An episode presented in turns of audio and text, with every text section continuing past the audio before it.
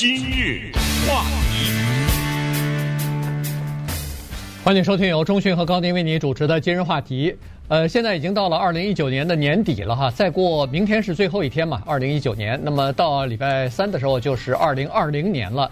到二零二零年呢，我们加州有许多新的法律，呃，逐渐的开始生效啊。今天呢，我们就跟大家来聊一个方面的法律，因为新法律实在是，呃，这个分门别类的话，实在是非常的多啊。所以呢，我们今天选择的是与劳工相关的这个法律啊，跟大家一起来讲一下，就是到明年呢，有哪些有关于劳工方面的这个法律呢，即将生效。那这个呢，呃，不管你是员工也好，不管你是老板也好，不管你是大公，司的这个主管、经理也好，他可能都对我们的生活，都对你的生活和工作有所影响。对，当然我们的节目因为在纽约联播，可能有一些纽约的听众会是说，呃，加州的劳工法的改变跟我们有什么关系呢？当然有，因为这里面涉及到的一些公司，他们的行业已经出了加州了，在全世界都有。比如举例来说，像什么 Uber 啊、Lyft 啊，呃，什么 DoorDash 啊。Postmates 就这些公司，有的是接送人的，有的是运送食品的等等。这些公司呢，他们一直在劳工方面有所挣扎，和联邦政府也好，和州政府也好，主要就是说，他们下面的这些司机啊，他们不是我们说的所谓正式的雇员，他们是所谓叫做 independent contractors。这什么意思呢？就是独立签约人，这个里面有什么区别呢？这里面重大的区别就在于，如果你是这个公司的正式的雇员的话呢，你享受，你听着啊，什么 医疗啦，呃，什么就中间的休息的时间啦，什么劳工的赔偿啊，呃，税务啊等等，呃，一一大堆了，这非常多的东西。反过来呢，作为雇佣你的这一家公司，他要付什么？呃，薪资的税啦，他要付什么？如果你失去工作以后的那个叫做劳工补贴啊，或者是叫失业、呃、失业补贴和伤残补贴，对，上等等等，这他当然一个公司，你问他他喜欢哪一种的话，他当然是喜欢跟你是一个签约的关系。这样的话，你那些你的医疗保险什么，你自己去负责去，你受了伤什么东西你自己负责。这个是整个的加州劳工法。改变的一个特别核心的东西，也是一个特别主要的一部分。这个呢，我们今天可能要重点的跟大家讲一讲。但是我们先说一个跟全美国很多地方都有关系的一个东西，叫最低薪资啊。先从这里面入手，因为再过两天，这东西可是涉及到每一个人了，对不对？几乎是每一个人了。再过两天，这最低薪资变了。我们也知道，全美国最低薪资最高的那个地方叫西雅图，呃，华盛顿。现在。二零二零年一月一号开始，加州变成第二了啊！我们看看这个里面什么地方是十三块钱，什么地方十四块钱，什么地方十五块钱。我们看看这个东西，这个全美国都会受到影响的。对，呃，这个我们只主要讲的是加州的嘛，所以我们先看一下哈，从呃后天啊一月一号开始呢。呃，加州凡是二十六个人以上的公司，这算是中型以上的公司，那么这个员工的小时的薪资呢，必须要在每小时十三块钱以上了，最低薪资就是十三块钱。如果你是一个比较小的公司，不到二十六个人的话，那你可以拖一年，也就是说，到了今到了呃二零二零年的时候呢，你的最低薪资是十二块钱一小时，但是到明年。二零二一年的时候也会涨到十三块钱。那加州呢是在二零一六年通过了一个法律，就是逐年增加工资，要把最低薪资呢到二零二三年的时候呢给它提高到十五块钱一个小时。但是在很多加州的城市里边啊，这个最低薪资其实已经呃要不就是超过，呃要不就是达到了，要不就是快要接近这个十五块钱。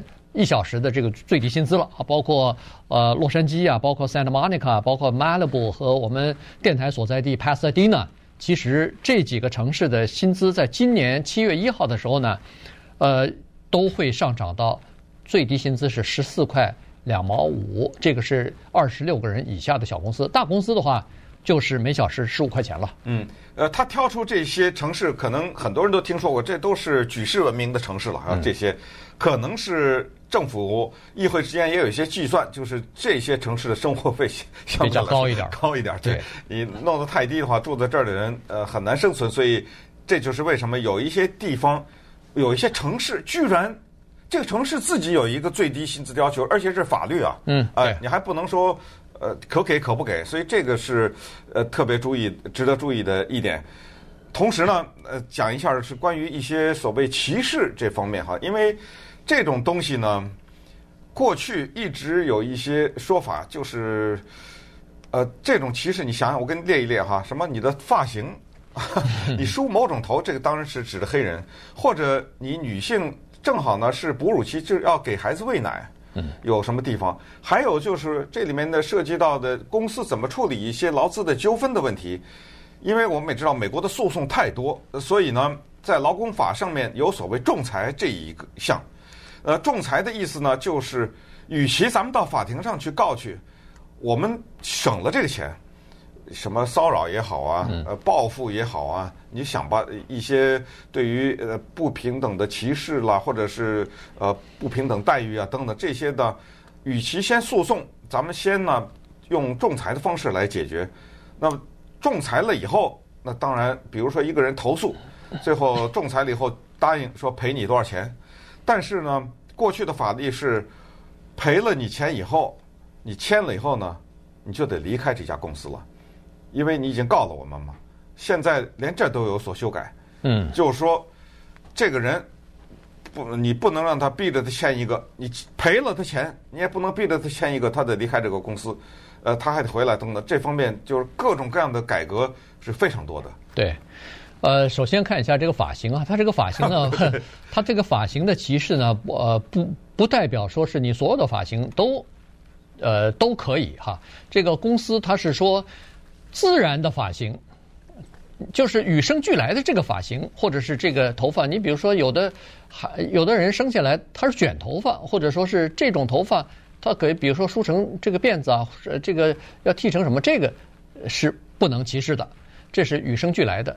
你说你后面添加的什么染成这个头发那个颜色做成那个怪的头发，那个公司是是可以有要求的，那个不是呃不是属于这个与生俱来这种歧视啊，就像肤色就像这个人种一样，他他生下来就是这样子，你不能歧视他呀，呃，所以这个是歧视的问题。没有想到这个居然也是变成一个呃这个里面一个法律了，因为主要是指的是黑人了，对对，黑人的几种发型 Afro。呃，Afro 呢，这个大家可能见过，就是那个头啊，头发特别的蓬松，一大个就是像我们叫爆炸头吧，大概对对啊，特别的蓬松一大个，像是戴了个大帽子的。还有那个叫做呃 corn，那个叫什么来着？那个叫 cornrow 哦，cornrow 就是那个玉米辫子，对对对，就是梳的细细的那种，满头全是辫子啊，等等。对对对，这种早哎，是不是那个？有些 NBA 的球员都是，有的时候还 对，也也也看得到啊。呃，Kawhi Leonard 好像是这么一个，呃，所以就是这些呢都不得以歧视。当然，这一说就广了啊，范围为什么这么说呢？因为你要把这个举一反三的话，刺青啊，呃，什么之类的，这里面就涉及到全都是跟劳工有关系。就是说，这里面涉及到的劳工法，基本上来说，他如果没有伤害到别人或者没有影响你的公司的利益的话。基本上都不能歧视。对，还有一个就是母乳啊，就是喂喂奶的孩呃喂孩子要给孩子喂奶，这个女性员工如果公司比较大一点的话，呃都有这个情况啊，都有这个问题。人现在不是提倡要母乳喂奶吗？呃喂孩子嘛。那么在工作场所，这些母亲呢都有这个每隔几个小时都有一个休息的期间可以喂奶的。呃，但是呢，公司现在现行的法律是说，公司不要给这些女性提供一个特殊的场所，比如说他们可以到洗手间去，呃，可以到什么隐蔽的地方去啊，这个去喂奶去。但是现在呢，新的法律规定说，这公司啊，除了要给这些母亲时间以外，还要开辟一个小的独立的这个空间，让这些喂奶的母亲呢可以待在那儿，不一定非要。挤到那个厕所里边去，呃，喂奶去啊，所以呢，这个对公司来说，当然保护了这个母亲的权益啊，让他们有更好的这个呃条件，呃，更舒适的这个条件，呃，但是对公司来说，这可能也是一个小小的开支吧。今日话题。欢迎继续收听由中讯和高宁为您主持的今日话题。呃，今天跟大家讲的呢是二零二零年要开始实施的一些有关于劳工方面啊和劳工法相关的一些新的法律，在加州要实施了。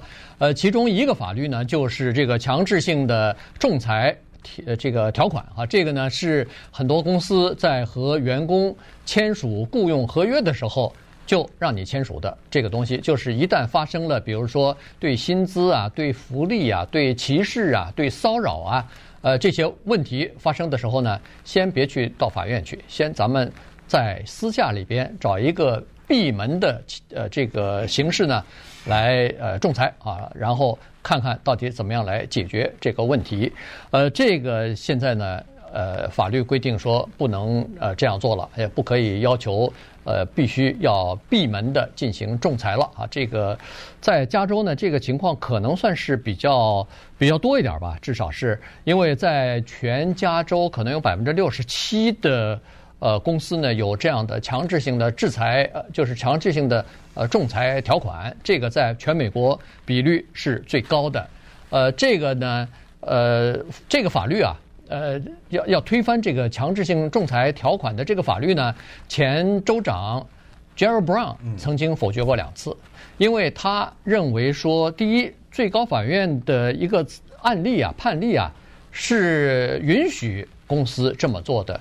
第二呢，他认为说，实际上，呃，这个呢，可能对这个公司留在加州是有好处的。如果把这个公司，呃，限制得太死，或者说是让公司承担太多的负担的话，那这些公司纷纷可能要搬离加州啊，对加州的整个的经济状况呢，或者经济发展会造成影响。所以他两次都否决了这个提案。但是新的州长，现在我们的这个。Newsom 呢签了，所以呢，这个法律要二零二零年的时候就要生效。对，呃，不过呢，他签的比较，嗯，稍微可以说狡猾一点啊。他不是说不可以仲裁，他只是在这个之前的法律之上呢做了一些小小的修改。过去这个法律是这么一个情况，是怎么引起来的？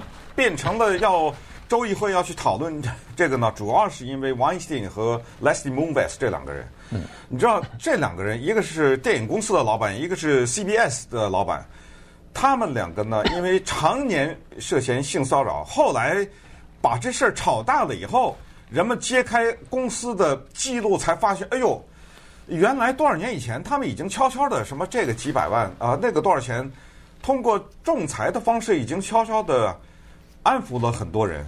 但是这种悄悄的做法，它有一个坏处，就是公众并不知道。这些人他邪恶的程度到了什么？而且这些人他的职位也保住了，他还继续做他的老板。那这样的话呢，这些人就产生了一种安全感。他就是说我可以继续这样做，不就赔点钱吗？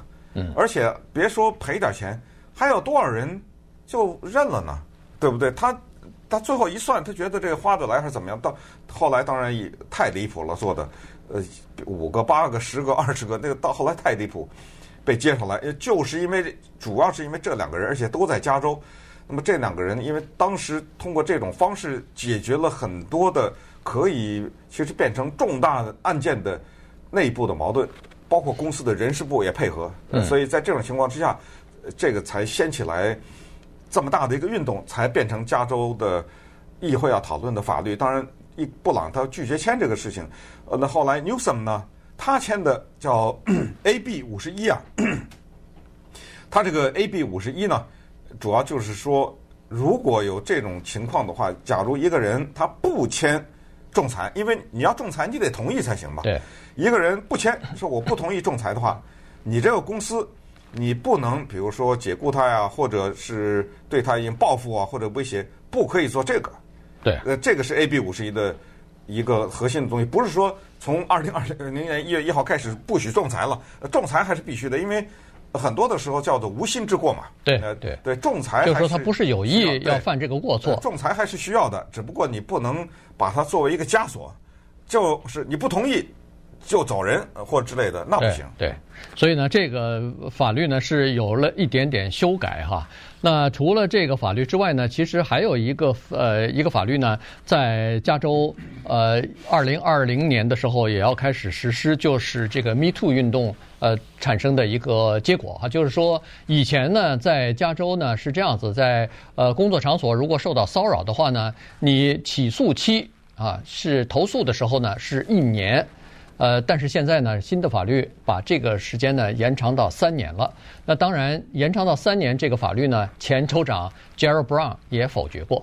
他的理由是，当时是这样说的：他说，其实一年是一个比较好的期限，原因就是说，一年之内呢，你的记忆力和你的这个可以收集到的证据呢。还是比较新鲜的，你记得还是比较清楚的。呃，人的记忆力是这样子，越时间长，它越模糊，啊有些东西记不起来，而且时间长了以后，对举证。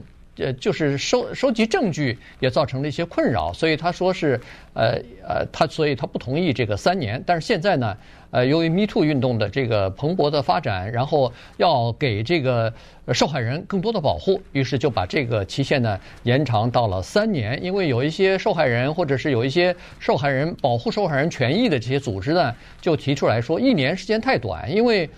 在职场发生这种骚扰啊，他有的时候大部分都是上级对下级进行的这个骚扰。那么有的时候下级的这个员工他受了气以后，受了骚扰以后不敢说，他需要找心理医师去进行咨询辅导，他需要这个呃权衡一下自己的整个的这个经济利益，而且找法律咨询、法律方面的人士去咨询什么的。一年时间太短了，所以呢，三年是比较合适的。所以现在。新的法律规定就是把这个呃期限呢给延长到三年了。嗯，这个当然在很大的程度上呢是对女性的保护，不排除也有男性啊。嗯。但是很大的程度上是对女性的保护。那接下来咱们就沿着这个女性的这个话题再往下说啊。加州啊通过了一个法律，这是去年通过的，是参议院法律啊。这个是八二六。八二六法律是说什么呢？是说。如果你是一个大的公司，你的总部在加州的话，那么你的董事会啊，我对你有个要求。你想想，如果小公司哪里说有什么董事会之说，对不对？它一定是有相当规模的公司。它它的规定就是上市公司。对，啊，就这么说，上市公司才会有董事会这个问题嘛，对不对？那么你有相当规模的公司，你的总部在我加利福尼亚的话，那对不起，你的董事会里面从二零二零年开始。必须得有一名女性。你说我这董事会有六十个人，当然不可能，可能不一定会这么多了哈。他接下来又有一个具体的规定，就是如果你的董事会里面的董事成员呢是五名，那么这个五个里面必须得有一个是女的。如果你的董事会成员，当然这个是二零二零年开始啊，到了二零二一年的时候。他给你点时间，因为毕竟你董事会里面吸收一个董事里面的话，那确实不是说我乱点鸳鸯谱能点出来的，那个确实得要资历啊，到经验啊各方面，所以我再给你点时间，到了二零二一年年底的时候呢，那么如果你是六个人的话，董事会那就得有两个女的，对吧？对，五个人以上就是两个，六个人以上至少是三个，就是三个了啊，对。这样的公司就是总部设在加州的这样的公司，差不多有多少？呃，六百五十多个。六百五十个。啊，哇，加州有这么多的上市公司啊！但其中呢，是就是说受到影响的大概是一百八十八家。对，就是其他的那些都已经有女性了，对对不对？对，但是一百八十八家现在。董事会里边全是男性成员，所以呢，这个二零二零年的时候呢，对他们有影响。至少这一百八十八家，你至少要加一个女的进去。到明年的时候，明年年底的时候，那至少如果要是董事会成员超过五个人的话，那至少就是两个人。对，那当然了，这些大公司不干嘛，是不是？有一些利益集团呢，代表他们这些公司就拼命的投诉。不过呢，在投诉的过程当中，他们发现很多的大公司是愿意配合的。嗯，呃，他们主动的提出来，对这个。法律是有道理的，所以纷纷的都吸收了一些女性的董事成员。现在好像只剩三十二个了。对，只剩三十二个，只剩三十二个，还没有女性董事会成员。不过这个数字非常小，所以估计可能他们也会他很呃肯定遵守遵守会在这个法律了。在所规定的时间范围内，对，因为你不遵守的话，罚款就是十万块钱。十万对。今日话欢迎继续收听由中讯和高宁为你主持的今日话题。呃，接下来呢，我们来重点的谈一下这个 AB Five 啊，AB 五这个众议院通过的法案。这个呢，也是在二零二零年呢要生效的一个法案。它主要指的是就是 independent independent 的这个 contractors 要变成公司的员工的这个规定和。他的一些要求和标准啊，什么样的情况之下，他必须要变成员工？什么样的情况之下呢？他可以豁免哦，就是不要变成员工，以及哪些行业可以豁免？那么这里头呢，就涉及到几个重大的板块啊，一个就是呃，我们都知道的什么 Uber 啊、Lyft 啊，像这样的呃共享经济，就是呃网约车这方面的这些人啊，他们一般来说都是呃，就是。原来设计的模式是这些人有一个原来的本职的工作或者全职的工作，那么在业余时间，呃，来为这些呃出出租就是这个呃网约车公司啊，呃，来拉拉客啊什么的，来自己赚点外快，这个没问题。但是后来呢，越来越多的人把这个变成自己的主业了，那这样一来的话，就存在这个问题了。还有一个。行业呢，就是运输工人啊，就是开，具体说就是开卡车的人。这些人待会儿我们会讲一下，他们有一些具体的情况。另外一群一个族群，可能有很多人不了解，也没想到。这个是娱乐界的一些人士啊，包括写剧本的呀，呃，包括这个这些呢，唱歌的什么的，那唱歌的呀，做主持的啊，这些东西就是各种婚庆啊，各种这个大型的活动啊，做主持的，这些都是专业的人员，都是一些呃公司里边派出去的。那这些人呢，他们也都是叫做自由职业者，都是属于这个 independent contractor。那现在这个法律呢，对于这些人。都会造成影响。嗯，再说了，瑜伽老师。啊，对，剪头发的，嗯，你像，我开了个发廊，我付租金，嗯，但是我这发廊里面得有很多人剪头发呀，没关系啊，我这个座位，他们那都是卖座位的，嗯，我这座位我跟你签约，你不是我的雇员，我不要付你加班费，不要付你什么，不用付你最低薪资，不用什么，你我们之间是一个这种关系，这些。太多了，你要这么说，所以这个为什么我专门要挑出接下来的时间要把这个好好的讲讲，就是在这儿，因为它影响到很多的人。可是这法律呢，挺无情的，这法律这次弄得蛮狠的，而且再过两天它就要生效了。要把一点背景告诉大家，就是在二零一八年啊，去年四月份的时候呢，加州最高法院首先扔了一颗大炸弹下来。在二零一八年四月的时候呢，加州的最高法院呢，对于所谓的独立签约人和雇佣关系这个呢，有一个明确的法律规定。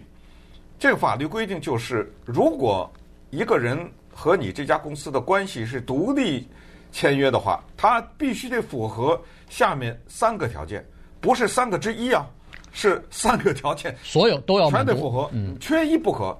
如果他符合这三个条件，可以。你们之间就是所谓我们常说的“一零九九”的关系。嗯，你听一听这三个关系是三个条件是什么啊？这个已经是法律了啊，这不是刚才我们说的呃 SB 那那个法律。呃，他是说，第一，这个人必须不由你控制，就是也就是说，他有很大程度的自由。言外之意就是。我跟你是签约的话，那你不能规定我几点到几点，是吧？他可能是这种吧，大概是吧？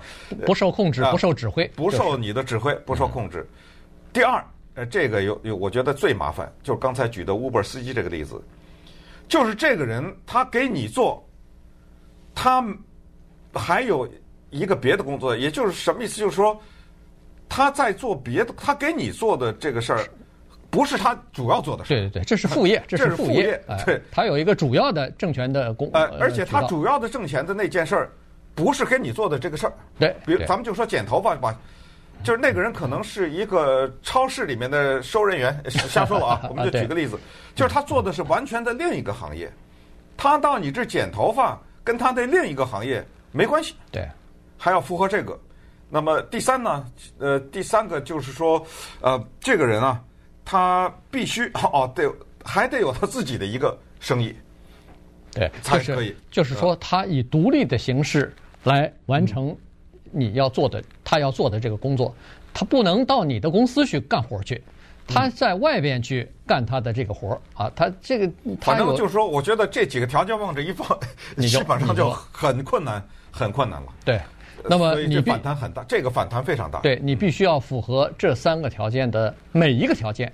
不是说其中一个条件你那个符合了就可以了哈，所以这样一来的话呢，呃，公司的反应就比较强烈了，因为公司不管是大的公司还是小的公司，包括 Uber、Lyft 这些公司，他们都说这个对他们的影响非常大。那么对他们的影响大了以后，像 Uber 现在还赔钱着呢，现在还没赚钱呢。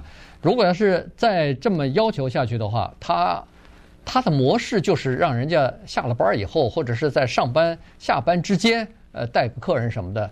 可是如果要是这个条件成呃成立，我我我的意思就是说，这种人要变成员工的话，那他的劳工的成本骤然上升百分之二十到百分之三十。嗯。因为刚才说的什么社会安全金呐，公司要给付，呃，Medicare 对，你要付，这个加班费要付，你还给要给他每年几天的。带薪的休假和带薪的病假，嗯然后你想吧，然后在交税的时候还要交他的薪资税，你也要交啊。所以七算八算，这个公司一下成本增加了百分之二十到百分之三十，那对一个公司的负担就比较大。可是从这些员工的角度来看呢，这个尤其是开 Uber 的或者是开 Lyft 的这些司机说，我们主业就是开这个东西，开这个 Uber 的，现在变成。一天我工作了十二个小时，拿回家的钱，可能如果生意不好的话，连最低薪资的百分呃，就是一小时十二块钱都赚不到，那那不行，我要要求保护。所以双方之间在这个问题上，在经济利益的问题上，那就出现分歧了。对，那接下来其实这个事儿特别的有意思，有意思什么？就是有的时候两边都不干。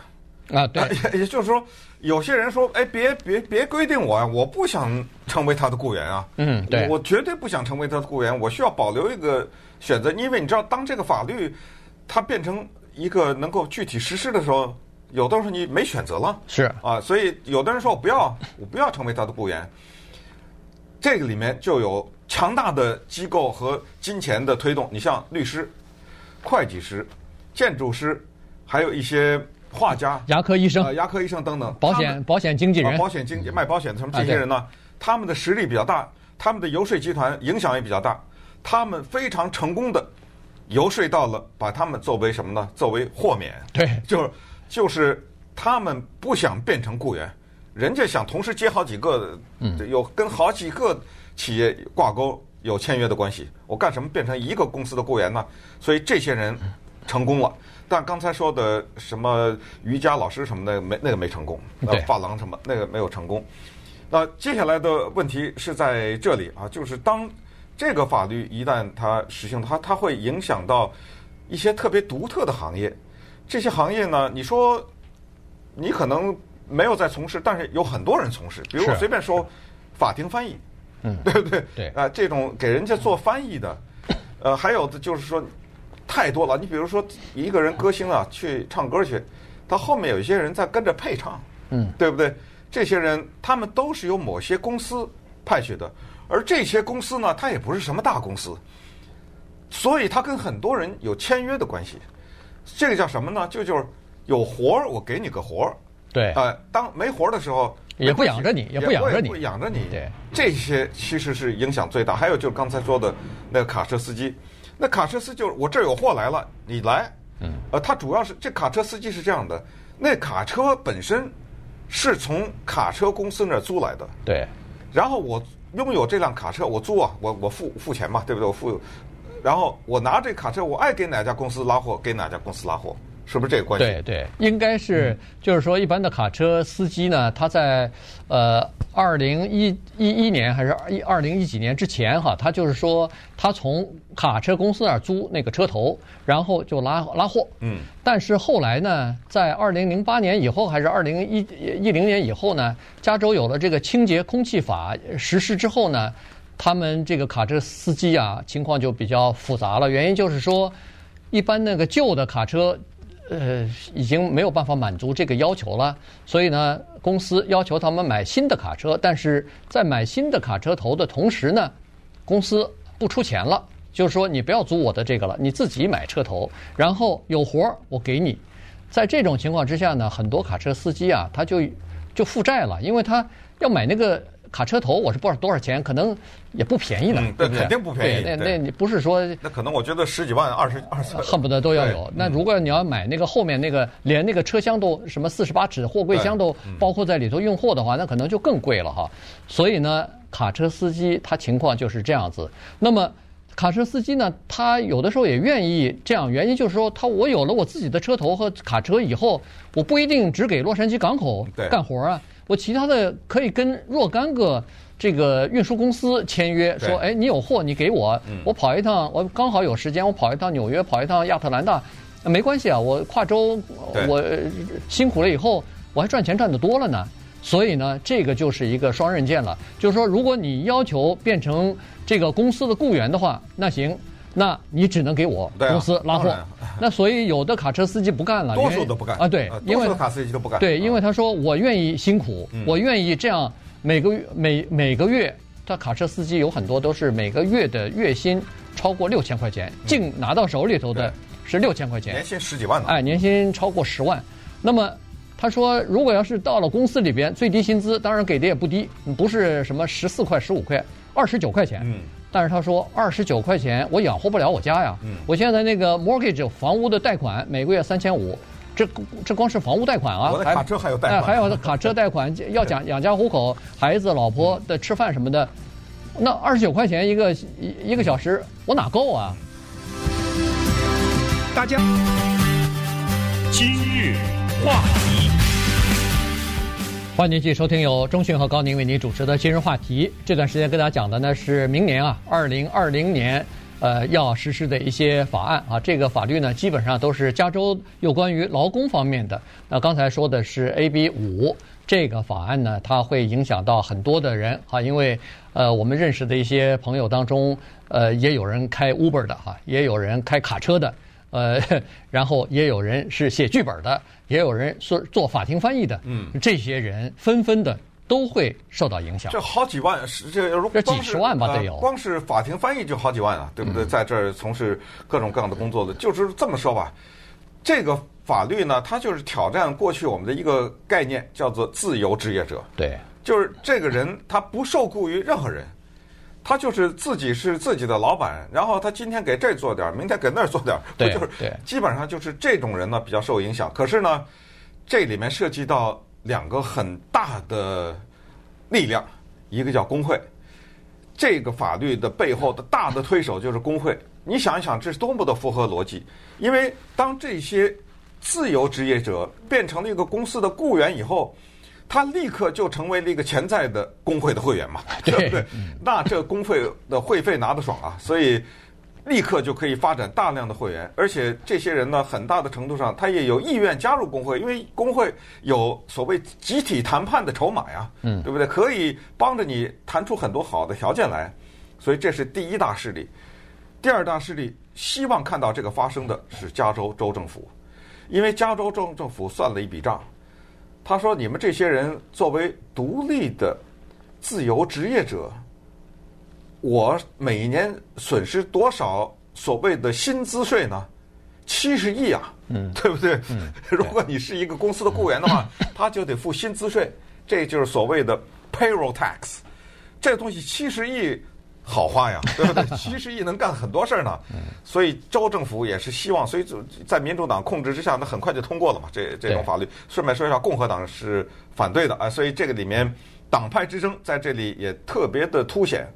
那有人马上就会说，那好莱坞麻烦呐，因为这些人，我是一个录音师，我是个灯光师，啊，过来拍了个电影，甚至说我是个演员，拍完了以后没了我的工作啊。对。我我拍完以后，哎，这个你不用担心，因为大的公司呢，他们有大家都听说过导演工会、演员工会，呃，剧本什么，他有一些这种工会呢，这这在很早以前有一些合约啊，有一些和州政府之间的协议早就达成了，那大的影响不大，反而是那小的，对，独立独立制片的这些，这些比较麻烦。对，独立制片、纪录片，对，像这些，你要现在的数码的平台上，哎，对，数码平台的这个，你要想雇人的话，这就麻烦了，嗯，因为你不能用那个。很可能就是要有一些限制了，你不能随心所欲的用那个自由职业者了，你可能要找到工会里边去。那这样一来，我们都知道，独立制片的这些纪录片的这些，它基本上是没没什么钱的，所以呢，他为了节约成本，他喜喜欢用那些呃，就是呃自由职业者嘛。但是你如果一用了一个什么演员工会的，呃，录音师工会的。那个价码和那个自由职业者完全不一样啊，所以呢，这个对他们来说影响比较大。那他就说啊，我走啊，我到搬到外州去，对，到外州去制作了啊，我就搬了。所以这个对，所以这个呢，其实对，呃，这个影响对加州整个经济的发展和影响，可能以后会显现出来。就包括那个 Lyft 和 Uber 也是一样啊。如果要是有一些员工他变成了呃必须要变成员工，而不是自由签约人的话，那。